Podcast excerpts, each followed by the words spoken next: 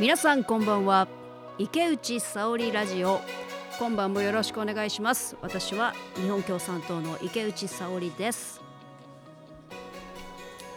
池内さんとご一緒します。浅岡明子です。どうぞよろしくお願いします。そして今日はゲストの方お二人お迎えしています。まずお一人目は？衆議院の比例代表と東京4区の予定候補で、えー、医師をしています谷川智之です。よろしくお願いします。よろしくお願いします。よろしくお願いします。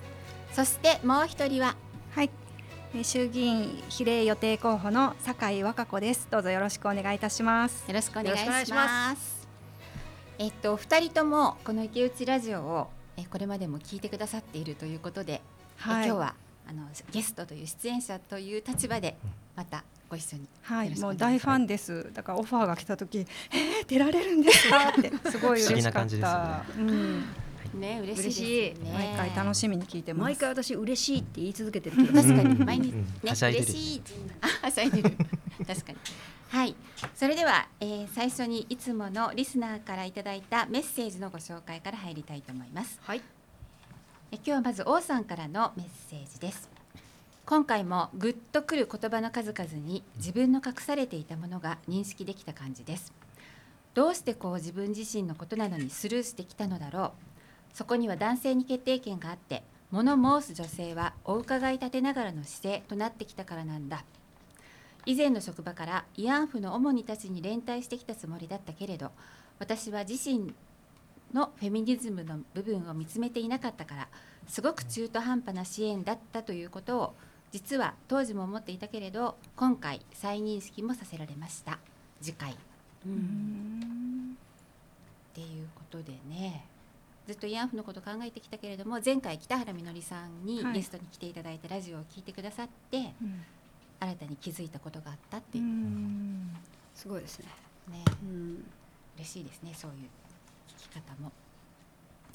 続いて、はい、えー、また女性ですけれども K さんからのメッセージをご紹介したいと思います。えっと、これも長いメールをいただいたんですがそのうちから一部をご紹介したいと思います。気づきにあふれというよりもこれまで自分の中にあった名前のないモヤモヤその感情を持つ前に封じられてしまった出来事を次から次に思い出す毎日でした、うん、そこにあった感情は悲しみそして怒りそれらの感情を出すことを良しとしないこの社会それはまさしく家父長制の男尊女卑の世界でした。明治以降全国の女たちが封じられて墓の中にまで抱えさせられていたこの理不尽さ。幸運にも感情に名前が与えられ傷つきをいたわり合い声を上げる術を得た現在これまで踏みつけにされてきた彼女たちの形になってこなかった思いをジェンダー平等社会の明日に昇華させなければと決意を手にしました。いや深い。やっぱその家父長制を牛耳る側にいる人たちが女性についても、まあ、都合よく語ってきてて、うん、うん、その中で見えなくさせられてきた声ってすごいたくさんあると思うんですよね。うん。うん、突破するようなこう気づきと動きが広がっていることは大きな希望だと私も思いました。はいこの K さんは、えっと、1回目からまとめて聞いてくださったのかな？だからトータルの感想として今こういう感じの感想をいただきました。元気出るな。ね、うん、まあ、元気出るけれどもなんかこうずっしりと重い感想なのでそうですね、ね、日本の現実だ。本当ですね、うん、はい。ということで、えー、はい、また次回もまぜひはい、皆さんよろしくお願いします。はい、はい、それでは、えー、っとラジオの定番のコーナーに今日は進みたいと思います。まあ、えー、っとじあの会によってはね私はなぜコミュニストになったのかとフェミニストになったのかの両方お伺いしたりもしていますけれども今日はお二人なのでちょっと一つに絞らせていただいてお二人から私はなぜフェミニストになったのかというのをそれぞれ伺っていきたいと思うんですがまず最初に酒井さんの方からはい、はい、お願いします。はいえーと、なぜフェミニストになったのかという問いで私はフェミニストですって言える自信がずっとなかったんですけれどもあの本当にここ1年ぐらいで自分の中にすごく大きな変化が起きていて私はフェミニストであるというふうに思うようになりました。はい、で若い時はフェミニストとかジェンダーっていうのはあの正直言って苦手な分野だったんですね。うん、で今回この問いをいただいてどうして自分がそうやって苦手にしてたのかなというふうに考えてみて今さっきのあのお手紙にもすごく共感したんだけれども自分の根底にある生々しい傷跡に関わる問題についていろんなバッシングをされたりとかあと嘲笑されながらそこに向き合うこととか声を上げることがしんどかったっていうのがあの多分一番大きかったなと思うんです。で実は私あのここで初めて言うんですけどあのフラワーデモに行ったことがないんですね。あの MeToo の運動にすごく賛同してあのツイッターで自分の体験談を発信するところまではやったんだけれどもフラワーデモを外から眺めていてあの場に行ったら自分は何を思い出してでそこにどう向き合うのかなって考えた時にやっぱり人前で自分の大きな傷を晒すことになってしまうんじゃないかっていう恐怖心がすごくあってすごく共感はしてたんだけれどもそこに足を運ぶことができなかったんですね。でもその恐怖心をガラッと変えてくれたのがあのサオリン池内さんが責任者を務めるあの東京都のジェンダー平等委員会での学びでした。はい、であの国際的なねあの包括的性教育だったりとかあとリプロダクティブヘルスライツのことを学ぶ中で、うん、国際的な到達点っていうのを知って、うん、あ世界の女性たちはこんなところまで歩みを進めていたんだというのを知った時にあのすごくね心が解放されて、うん、あエンパワーメントされるっていうのがこういうことなのかと。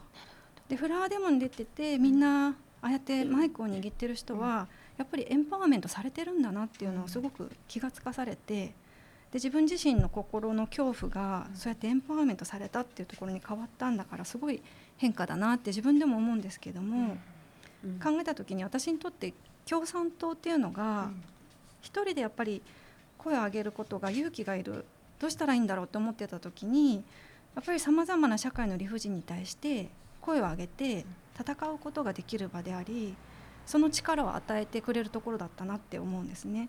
で党に入って私もう25年になるんですけど、自分の最も深い根底に関わるところでエンパワーメントされたことは本当に劇的な経験だったし、このラジオの「コミュニストはフェミニスト」っていう番組名もすごくねあ本当にそうあの自分にとってもそうだなって思える、あの素敵なネーミングだなっていうふうに今感じています。なるほど。はい。どうですか？池内さんは？聞き入っちゃったな。池内さんと酒井さんのお付き合いは結構長いですよね。いやもうそうだね。もう二十二十年ぐらいになるよね。二十代お互い二十代だったかな初めて知り合ったのはね。ね。そんな今の若ちゃんの話を聞いてどうですか？やっぱその B2 っていうのは誰かを救いもするけど。ぱ自分の傷にも向き合うことだったりして、うん、しんどいことだと、うん、うん、それその通りだと私も思いますし、うん、そうですね。エンパワーメントし合ってるっていうかねお互いに。そう。だ本当に、ね、本当に生々しい傷をずっと引きずってきていたから、ね、ちょっとやっぱり他の社わかんないけど他の社会問題とやっぱりちょっと違っているなと思って、うん、なんかねキャサリン・マッキノンが、マルクス主義者にとっての労働っていうのは、まあ、根幹に関わること、でフェミニズムにとってのそのセクシュアリティも、まあ、マルクス主義者にとっての労働と同じなんだと。もともと自分本人のものであるにもかかわらず、最も阻害されてる、ああそうですよね。取り戻していく自覚していくっていうことが、自分を取り戻すし、こう主体的になるっていうかな。うんうん。うん、あすごくそうだと思う。そのね、あのバッシングとか嘲笑の嵐の中でやっぱりすごく怯えていたし、自分がこう子供が生まれた時に娘がこの社会でどう育っていくだろうっていうのすごくやっぱりね恐怖心があったんだけども、その国際的な到達で学んだ時にあこういうあの社会をね娘に残したいとか、うん、あとこのね池内沙織ラジオを聞いていて、うん、あこういうメッセージを娘に聞かせたいってすっごい思うんですよね。だからねそういう言葉を私もあの娘に語れるようになったっていうのが、まあ、少しずつではあるんだけど、本当にね自分にとって大きいことでしたね。嬉しいな。そうですね。あのねそういうあの過去にね生々しい傷跡って若ちゃん言われたけれどもそういう経験がなくてもやっぱりフラワーデモだったり、まあ、性教育のことを学んだりする中である自分にねの気づきを感じる人ってすごく多いと思っていて、やっぱり学ぶこととそのまあ声を聞くこと語り合うことっていうのが何か新しいものを生み出してるなっていうのをうん思いますね。ね、うんジェンダーフェミニズムの分野に関わってもすごく思いますよね。はいありがとうございました。じゃあ続いて谷川さんのにとって、えー私はなぜフェミニストになったのかというテーマではいお伺いしたいんですが。あのフェミニストになったのかと言われてフェミニストになったっていうふうに言う自信はまだ全然ないんですね。ただフェミニストですと言える自分になりたいっていう気持ちはどんどん強くなってるなっていうのは確かだなとうん思います。うんで私あの九州の長崎で育ったんですけども、まあ、またそういうとあの九州あやっぱり九州って言われ 言われそうでね。まあ池内さんのところもねはい。四国もね愛媛ね愛媛もねうん。松山。負けず劣らずですよ。ね、はい。まあ、だから共通してるどこでもねあると思うんですけど、まあ、今考えると男尊女卑のあのただ中で育ったなってうん。思いますね。めっちゃ興味あります。谷川さんが？って。いやいやいや本当にあの 身近なところ例えばうん。父親からなんかもねうん。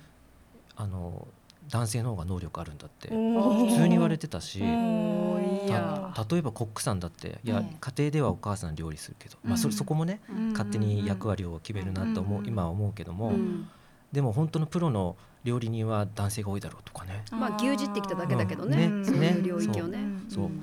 なんかねうん。なんか違和感あったんですよ。うんあでもそういう教育を受けたんだ。教えを。だからわざわざその今から話すぞって言われたわけじゃないけどもうんなんかこうテレビ見てる時とかね。うんなんかふ普段の生活の中でそういう話がポンポンあってですごく違和感を感じたんだけどうん。その違和感が何たるものか分かんなかったしうん。そこに言葉も、うん、僕はその当時は探せなかったし、うん。うんあとね台所に入るなって言われたのね。そう。すごい谷川さんのお生まれは、えっと1970年代生まれ。71年。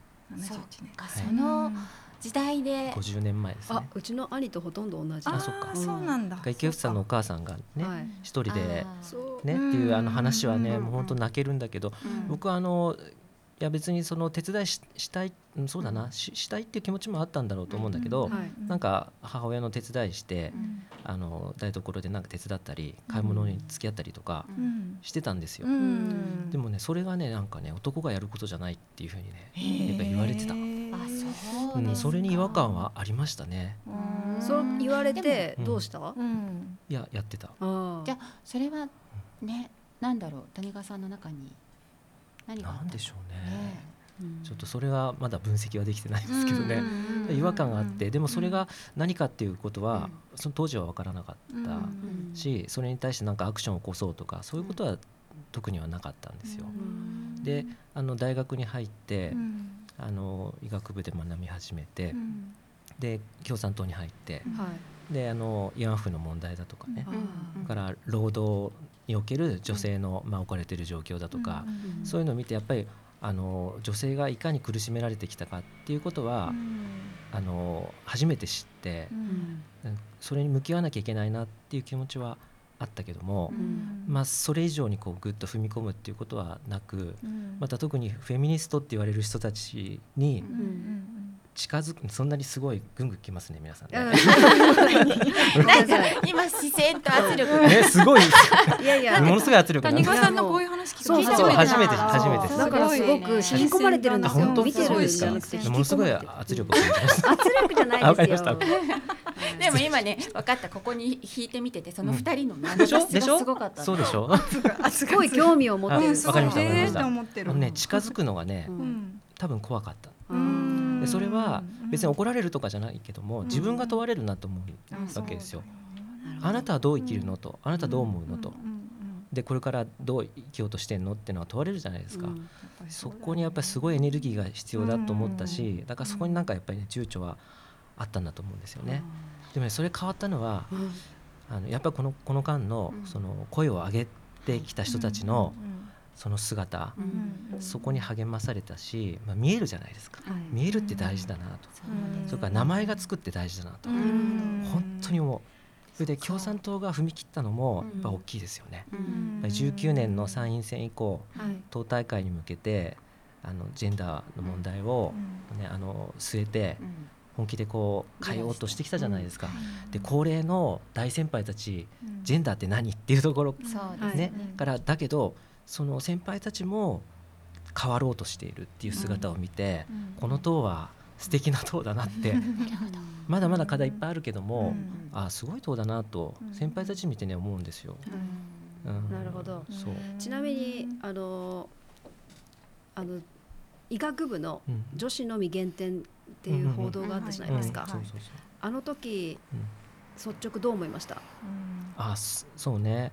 あの当時ねその、うん、実際に当事者だった医学部の女子学生、はい、あの自分はその大学で1回落ちて、うん、で別のところに入ったっていう人なんかとも交流があるので、うん、当事者ともお話をして、うん、この人たちの怒りっていうか、やるせなさっていうか、まあ、それによってこう進路を変えさせられた人もいるわけですよね。はい、うん。そういう人たちのこう理不尽さっていうのかなこう目の当たりにして、それこの社会このままでいいわけがないと。思いましたよね。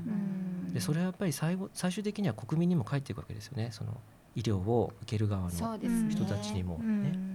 全くそうですよね、うん、だからまあ当事者のその人の人生っていうことから言っても、うん、その社会全体が受ける恩恵っていう点から言っても、うん、やっぱりそれはやっぱり正さなきゃいけないなって思いますね。そうですね、はい、ありがとうございます。今のこのねお二人のフェミニズム話フェミニスト話もう少し展開したいほどね興味深いし私たちも聞いたことがない話だったので。ありがとうございました。続きはまたどこかで、と思いますが、はい、それではえ今日のテーマに入っていきたいと思いますが、今日のテーマをご紹介したいと思います。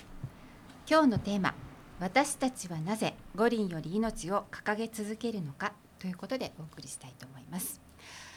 えまさに昨日え7月23、3 3 日、えー、東京五輪が開会し、え夜8時以降ですね。あの、まあ、ここからもそう遠くはないえところでえ五輪の開会式が行われました。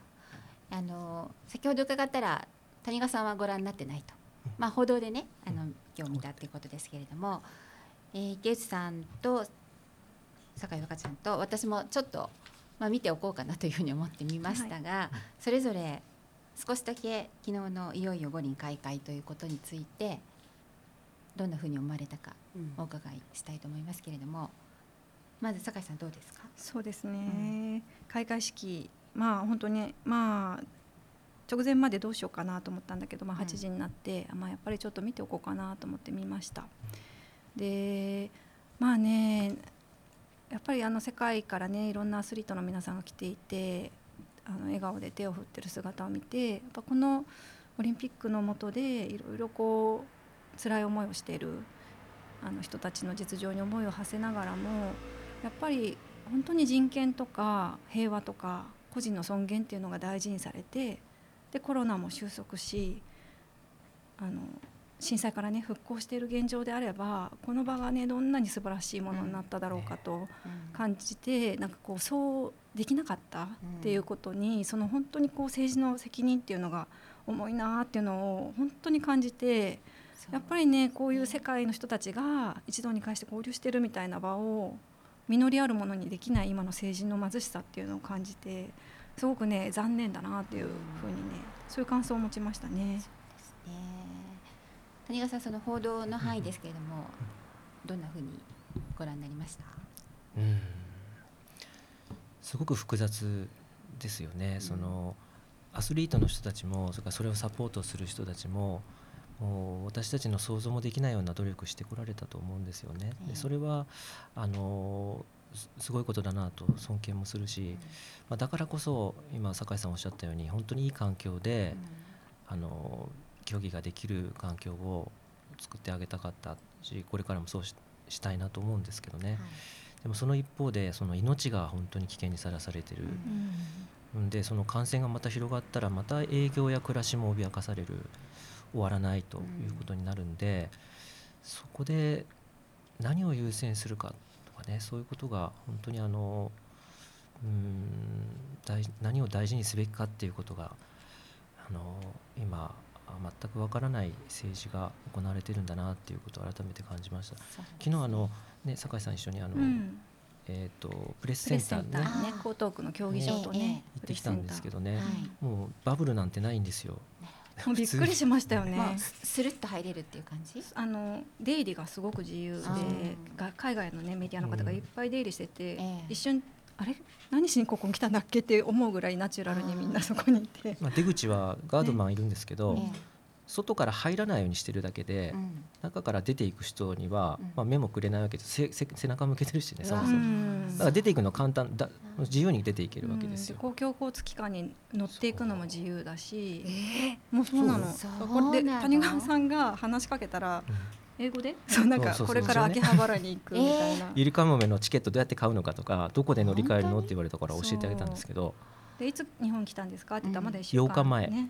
一週間。へうわー。そうなん。だもう本当バブルなんて本当に初めからなかったんだなっていそううそう。のが穴が開いてるとかじゃないんです。よ、うん。最初からない。ね最初からなかった。バブルはなかった。うん。そう。いやびっくりしましたね。池内さん、はい。もう昨日 SNS でも発信されてたけど、開会式、うん。やっぱ見とこうと思ってテレビつけてたんですよ、うん。やっぱ23日に至るいろんな出来事私たちは知ってるじゃないですか、障害者の方に対するうん。何がインクルージブだと、うん。とんでもないと、うん。差別いじめあの刑法犯罪にまで至るようなうん。それを手柄にして嘲笑するとか、うん。あともう本当にショックであ言葉がなかったけどホロコースト。ね。そうそれをお笑いのネタにしていたっていうねこの国の。ちょっと調べればどちらもすぐに分かって、うん。やっぱり五輪憲章にふさわしくないっていう人材であるってことは、うん。人選であるってことは分かると思うけど、うん。そういうことがまあ全くする。それこそバブルなんてない。人権の感覚の一つもないようなそう。まあ、そういう流れの中で一体どんな顛末になるのかうん。あの開会式がっていう思いでうん。マジ見てたんですよ私も。うんで我慢していろいろ見てて、うん。まあ、なな思ったのは、まあ、過去の栄光にしがみついたなみたいな。うん。あこうやっぱり高齢者ですよね、うん。高齢のうん。男性陣が過去にあった栄光を、うん。まあ、体現したような、うん。それが悪いとは、ね、言わないけどそれだけで演出しちゃったんだなっていうことがうん。やっぱ分かるものだしさらにあの日の丸君が代を掲げる時のうん。あのそういきなり自衛隊？ドレス？いやいやいやあそれはそうなんだけど、うん。ドレスがレインボーだったんですミよーシャのね。ミーシャさんの私うんあれが一番ショックだった正直。本当にね。あの両立不可能じゃないですか、だあの、えー、家父長制のやっぱりシステムとしての、うん。まあ、天皇制、うん。そして、えー日の丸君が代、ねそれに個人の尊厳と多様な人生を祝福するレインボーがどうしてレ両立するの、そうなんか日本に入ってくると全部骨抜きにされちゃうんですよね。うん。さまざまなものが。なんか日本風のうん曖昧なものに変化する。だからそういう本質的ではない五輪をこれでもかっていうぐらい見せつけられてしまってすごく私はもう悲しい。なんかもう日本は社用社用国家っていうか社 なんかトワイライト夕暮れ時だなみたいな そんな感じをすごい受けました。うん。あの最後点火したのが大坂なおみさんだったでしょ、はい。それをねあの海外に住んでる方がツイートしてたのを見てまさにその通りと思ったんだけれどもその日本のおっさんたちのさまざまな失敗を うん。直美にね押し付けるなって書いてて、うん。本当だよな。と思ってねうん。その鬱だったりっていうことをうん公表された直美さんをねそうだからあそこに引き上げてくるって。いう彼らの栄光のために手よく利用されてるんですよ。そうですよね。いろんな文脈が。しかもそれが女性。そう。んっていうことがねあるとこでこのことでもまた話題がうん。たくさん出てきちゃうとこなんですけど、はい。今日あの酒井さんと谷川さんをお呼びしたのはやっぱりお二人がね、あのうんこの今日のテーマであるところの「五輪より命」っていうまあ共産党が掲げたテーマを本当にさまざまな方から声を聞き取ったり現場に出向いてあの実態をご存知ということで今日あのお呼びしたわけなのでそこを少しあのお二人からそれぞれ伺っていきたいと思うんですがまず最初にあの医師でいらっしゃって、まあ、この2年間2年間？まだあのずっと見てこられた谷川さんからまさに今医療現場はどういう状況にあるのかっていうことについて。はい、どこまで話していいのかわかんないですけど、ええ可能な範囲で。あのそうですね。現場はね本当に逼迫がまた始まってますよ、でうん。崩壊があの部分的に始まってますよそれは、うん。あのまあ、発熱外来もやってるんですけど発熱外来の患者さんも増えてきたし、そそこで陽性になる人も増えてきました、それから、えー、コロナ病棟もやってるんですけどね。あのコロナ病棟もねかなり埋まってきましたね。もう病床本当に埋まってきた。で23区内の病床埋まってきてるんで多摩地域にこう今救急車が搬送されるっていう事例が増えていると。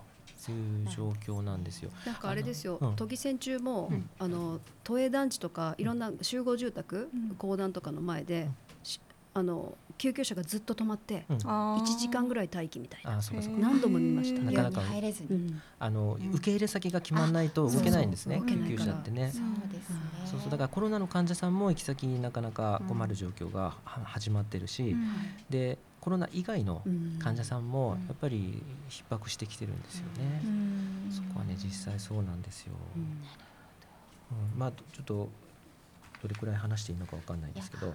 あのいただいたメモでね、うん、谷川さんもこの間おっしゃってきてることですけれども改めて文字でちょっと読ませていただいて衝撃を受けたのはその、まあ、重症者が少ないとかねその諸外国に比べて亡くなっている方が少ないっていうようなことがあるけれども、まあ、そこでそこにはねそのお一人お一人にまさにその家族や人生があるんだっていうねそういう一人の人間として果たして見見られているのかっていうか、この国の言葉の使い方とかね、っていうことを谷川さんが訴えてらっしゃるのはあの本当にその通りだなと思ってそこで失われている命が見えないっていう。う。ん、数でね、うん、パッと示されてもなんかこうリアリティが感じないかもしれないんですけどそこには一人の命があって、うん、で人生があって、家族だとか仲間だとかがいるわけですよね。そ、ね、の一つ一つをね考えると、その一人たりとも、その間違った政治に政策によって命を奪うなんてことがあってはならないと思うんですよ。うん、多いとか少ないとかじゃなくてね一人たりともね。そその問題が一つあるなと思ったのと、ええ、もう一つそのあの決してね少なくないですよっていうのもね、うんうん、思ってますよね。はい、あのいいどうぞどうぞ。いい？うん、いやこれ聞いてる人には見えないんだけど、でもね、後でやるから。ね、YouTube で見てる人とか、あとあの私のツイッター宣伝しちゃうけど、載っけてるんですけど、これね誰もやってない私が初めて、昨日の夜、カシャカシャと、そうですね。1時過ぎぐらいによくしてますね、あのモニタリング会議って東京都ね、毎週やってるんですけどそこに出てる、まあ、あの専門家のコメントっていうのがあるんですね、そのそこの中にいろんな数字が書き込まれてるんですけど、それを全部拾ってエクセルであ表にして、あのグラフにして,、グラフにしてみたんですけど、東京都が言ってる、あの重症者数っていうのは赤なんですよこの下、はいであんまり増えてないよねっていうふうに、まあ、言われてるわけなんですけど、あの国の基準はちょっとここにはないんですけど国の基準だとねもう全然あの前の第3波第4波を超えるような数字にこの10倍ぐらいになってるんですよ。重症者が。重症者数、うん、基準が違う。東京だけ違うんでね。低く見積もってるわけです、ね、そうそうそう。10分の1ぐらいにね、なるんです。東京の数字だと。であのリアルな現場の負担がどうなってるかっていうのを示そうと思って、その中から私が抜き出してきたのは、えー、と重症者に準ずる患者っていうのをモニタリング会議出してるんですよ。もう間近あのもうすぐ人工呼吸が必要なになる患者さんっていう数を毎週毎週出してるんです。でそれがこのオレンジとか黄色いところなんですよ。すごい数ですでこれでね増えて増え始めてるんですよ。そこもね。で一番上はあの人工呼吸器が取れて抜け出して。えー、まだ不安定っていう人、取った後がね結構不安定なんでしばらく。緊張感あるんですよ。またすぐ必要にならないかまた悪化しないかなっていうので。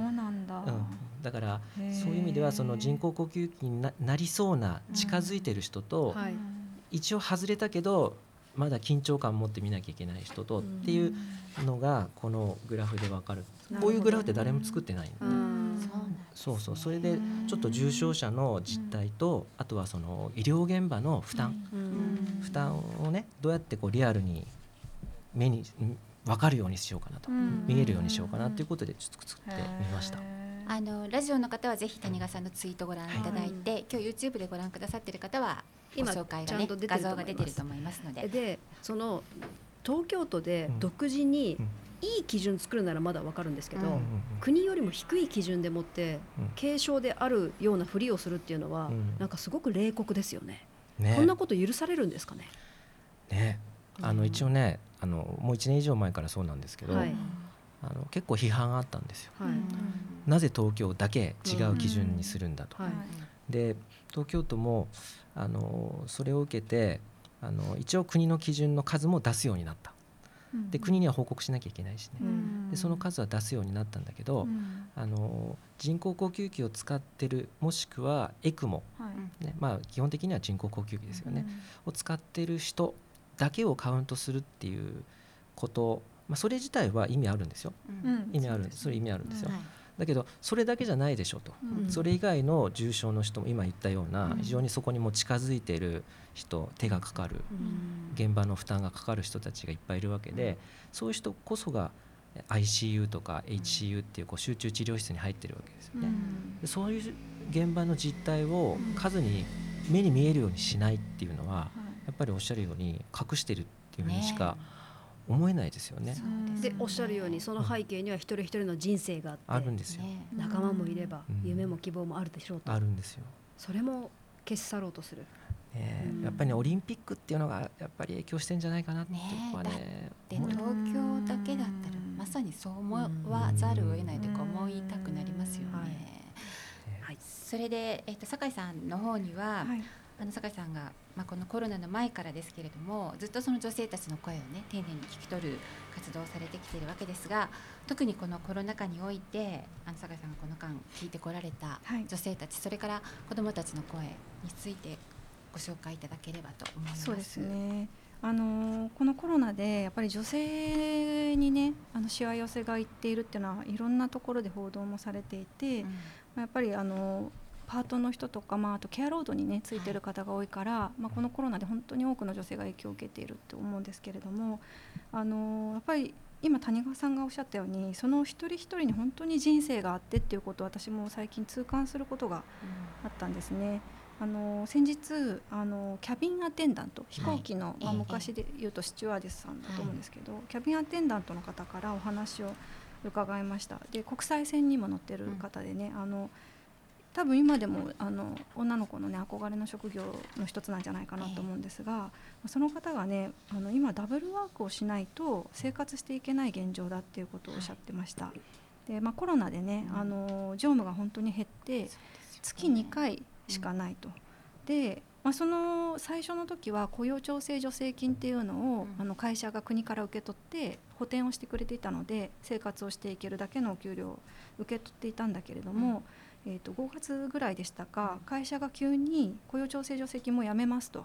で、えー、と乗務できない代わりにあの空港の検疫業務を、あの請け負うことにしたので、まあ、それをやるようにっていうふうに半ば強制的に言われて、でえー週3回あのその検疫業務っていうのをやってるそうなんですけども要はあの、ね、オリンピック選手とかも入ってくるのをあの PCR 検査を受けているかどうかとかそういう書類のチェックをやるんですがあのゴーグルもガウンもうん。全部使い回しで、まだつけない方がましみたいなことでもうみんなねつけないでやっているし、で接触もすごい濃厚だから、すごいハイリスクなんだと。だけど時給が1500円って言ってたかな、とかでもうあのふあの普通にキャビンアテンダントとして働いてる時のお給料から半分しかもらってない。でその会社はあの、えー、と下請けっていうんですかね。あの子会社か。子会社なので、あのなんだろうな、えー、と経歴がないと入社できないあの会社だそうええ。でだから30代40代の女性が多いらしいんですね、はいうんうんでシングルマザーの方もすごく多くてだから本当にねその方もあのアルバイトをして、でその月2回の乗務と検疫業務をこなしながらやってますっていう話を聞きました。で私の周囲でねママ友もあのダブルワークしてる人って本当に普通にいっぱいいるんですね。でそれはコロナの前から多かったんですけども、あのやっぱコロコロナになってお給料が半減っていう人はもうかなり増えていて、でシングルマザーの友人は、まあの区からね手当が3万出たんだけども、3万なんて食費で1ヶ月で吹っ飛んじゃうよねと言っていてやっぱり定期的な支援がね本当に必要だなというふうに感じてますね。そううんみんなねたくましく生きてるけどねうん。本当に大変だろうなと。てかちょっとそんな専門的な仕事の枠を超えてうん。現役やれとかってそうそうそちょっとういや本当に労あ働のそうこれね労働問題だし山添さんと一緒に聞き取ったんだけども、はい。やっぱりそもそも検疫業務っていうのは国の責任なので、うんはい。それをこういう実態でやらせてるね、っていうのは、民間のねしかそうも専門性のない。そう。で結構ほらなんか CA さんにそういうことやらせますみたいなのを厚労省は最初売りにしてうん。なんかガウン脱がせたりもしてたじゃないですか。してた。そう気持ち悪いわ。それと同じだなと思ってと許せないな。で山添さんももうすぐ国にね伝えますっていうふうに言っていたけれども。なんかもう姫ゆり学徒そう隊思い私も今思っ出しちゃったた一今億玉砕みたいななんかいね総動員で頑張りましょうみたいな。もうね本当にみんなすごく怒ってんだけど労働組合もなくて全然言うことも聞いてもらえないと。で本来のキャビンアテンダントの仕事に行く時はみんな生き生き出かけていくけど、ええ。もう検疫行く時は本当に暗い顔でみんな行くんですとかっていう話も聞いて、ね。本当にね大変だと思いましたね。あの谷川さんはその医師をされながら、まあ、その医師という役割を持ちながらだと思いますけれどもあの、まあ、生活困窮者の方たちの支援っていうのをねずっとされてこられていて、えっとご飯プラスの活動などもされていらっしゃいますけれども今その酒井さんからもお話があったように、まあ、さらに本当に仕事をなくしあの家もなくしっていう方たちへの支援の現場についてもい。話を教えてもらえますか、あの今日もね2箇所行く予定なんですけどね、うん。この後？新宿とうん。池袋のね支援活動があるんではい。行くんですけど、どちらももう過去最多のあの相談者ですよね。ううん。んコロナ前は新宿の方はだいたいそうですね1回に季節にもよるんですけど60人70人っていう感じだったのが、はい。まあ、もう350人とかねそんな感じで、まあ、女性ももうね最初ね目立つとか言ってたんですけどもう目立つとかど どころじゃなくて、うん。もう普通に女性の方が、うん。若い方もうん。あの綺麗な服着てる方。も、うん。それからベビーカーを引いた、うん。うん、お子さんなんかも,、もうねあのご夫婦なんかもねはい。普通に見かけますよね。なんか通ったんですか、そう池内さんとね、はい。ね言ってましたよね。都議選中だったんですけど、たまたま、ね。あの用事あって都庁の周辺いたんですよ。ね朝子さん。そう。ワクチンの列だと思ったいや本当にそう。思っすみません。何この行列ワクチンかなとか言って通そった先に皆さんがね、うん。あの食料を配布されているところがあってもうん。ちょっと私たち言葉がね、うん。なかったよね、はい。いや本当に驚きましすし、うん。先日私あの歌舞伎町の夜の、あの、うん。居場所のない女の子たちうん。の支援活動、はい行ってきて、う。ん。そう、うん。もうねすごいんですよ。もうバスが開く時間に行列女の子たちが。うん。でおっしゃってたのはやっぱりその経済困窮が広がってるから、うん。これまで来なかったような世帯の、うん。つまり性虐待とかがないうん。女の子たちも生活で困窮していて、はい、増えてると。うん。でそ本来リーチしたい性虐があったりして、うん。より傷持ってる子たちがつながりにくくなったって言ってましたね。うん。政治の役割問われてるなーって本当に。うん。変わんなきゃって。本当ですね。うん。本当にね。性別世代関係なくね、うん。そうなんですよ。本本当に困窮されてる。派遣村の時はええ労働その非正規労働者だったんですよ、うん主には。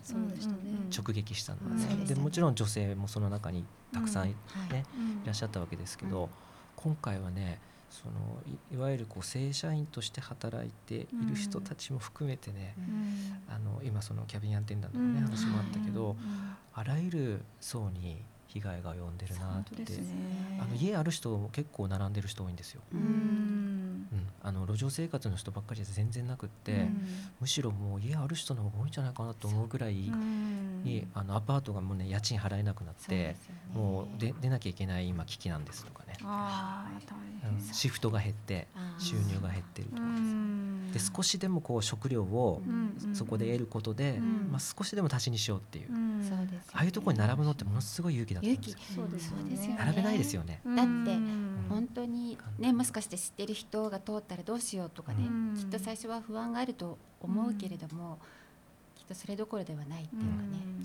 そう思いう事態が今この社会の中で起きているにもかかわらず、うん。まさに今日のテーマですけれどもとうとう昨日東京五輪がはい。開会し、うん。まあ、政府はまあ緊急事態宣言をね今東京に敷いたわけですけれども、取り立てての何の支援もなく一人一人の命に対してもうもう本当に危険が迫っているというかねそういう事態なわけですけれどもそこを、まあ、なんとか私たちとしては、まあ、五輪が開会したけれどもとにか変えていくきます。五輪より命ということは言い続けようっていうことと言い続けます。始まったからといってね、うん。これをね私たちこの旗をね下ろすわけにいかないんですよ。そうですね。うん。あの青木せあ医師がね、はい。あの生命の生命維持に対する冒涜っておっしゃったけど、はい。本当にそうだなと、まあ、人類に対する冒涜だなとね、命に対する冒涜だなと思いますけどね、これによって必ず感染が増えてで生活壊される人も増えて命を落とす人も増えるわけですよね。それをねもう始まったからといって仕方がないというふうには私たちは絶対にあのそういう立場には立つべきじゃないし、ねこれはねあのこの旗をねさらに高く掲げて、うんあのもっと声を大きくして戦っていきたいなと思いますね。そうですね。はい。あの毎回そうですけれども、もっともっとたくさんお話を伺いたいところなんですが、あっという間に時間が迫ってきてしまったので、エンディングに移りたいと思いますけれども、はいえ都議選も終わり、えーいよいよこの秋には総選挙が行われるということになっています。それで今日お集まりいただいているこの3人は皆さんそれぞれ、えー衆議院の予定候補として奮闘されている方たちなので、頑張りますはい、頑張ります。はい一言ずつですね、はいあのラジオを聞いてくださっている方 YouTube を見てくださっている方にあの決意をお話しいただければと思うんですがじゃあ最初に酒井さんからあはい。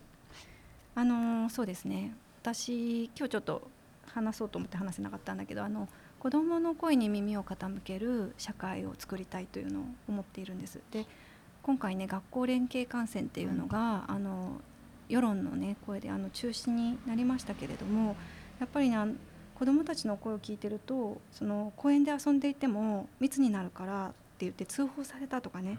マスクをしてないって言って近所のおじさんに怒られたとかねそういう声すごく聞いているんですけども本当にこの社会の閉塞感の中でやっぱり一番こう弱いというかその立場が弱いところに置かれてる人たちとか子どもたちが本当にこう追い詰められているなと思っていてでやっぱりこのコロナっていうあの本当に今までかつてない現状をね本当にそれぞれの感じ方とか表現の仕方で子どもたちも、まあ、大人もそうですけど乗り越えようとしている時にやっぱり政治がそういう声一つ一つに耳を傾けて本当にその人たちのためのことをやっていくのが政治の本来の在り方だと思うのでやっぱり政治そのものを抜本的に変えなきゃいけないなって強く痛感をしているしあのそのためにね私も全力尽くして頑張りたいなっていうふうに思っていますしこういう心強い仲間がいるので本当に一緒に励まし合いつつやっていきたいなと思っています。はい、はい。ありがとうございます。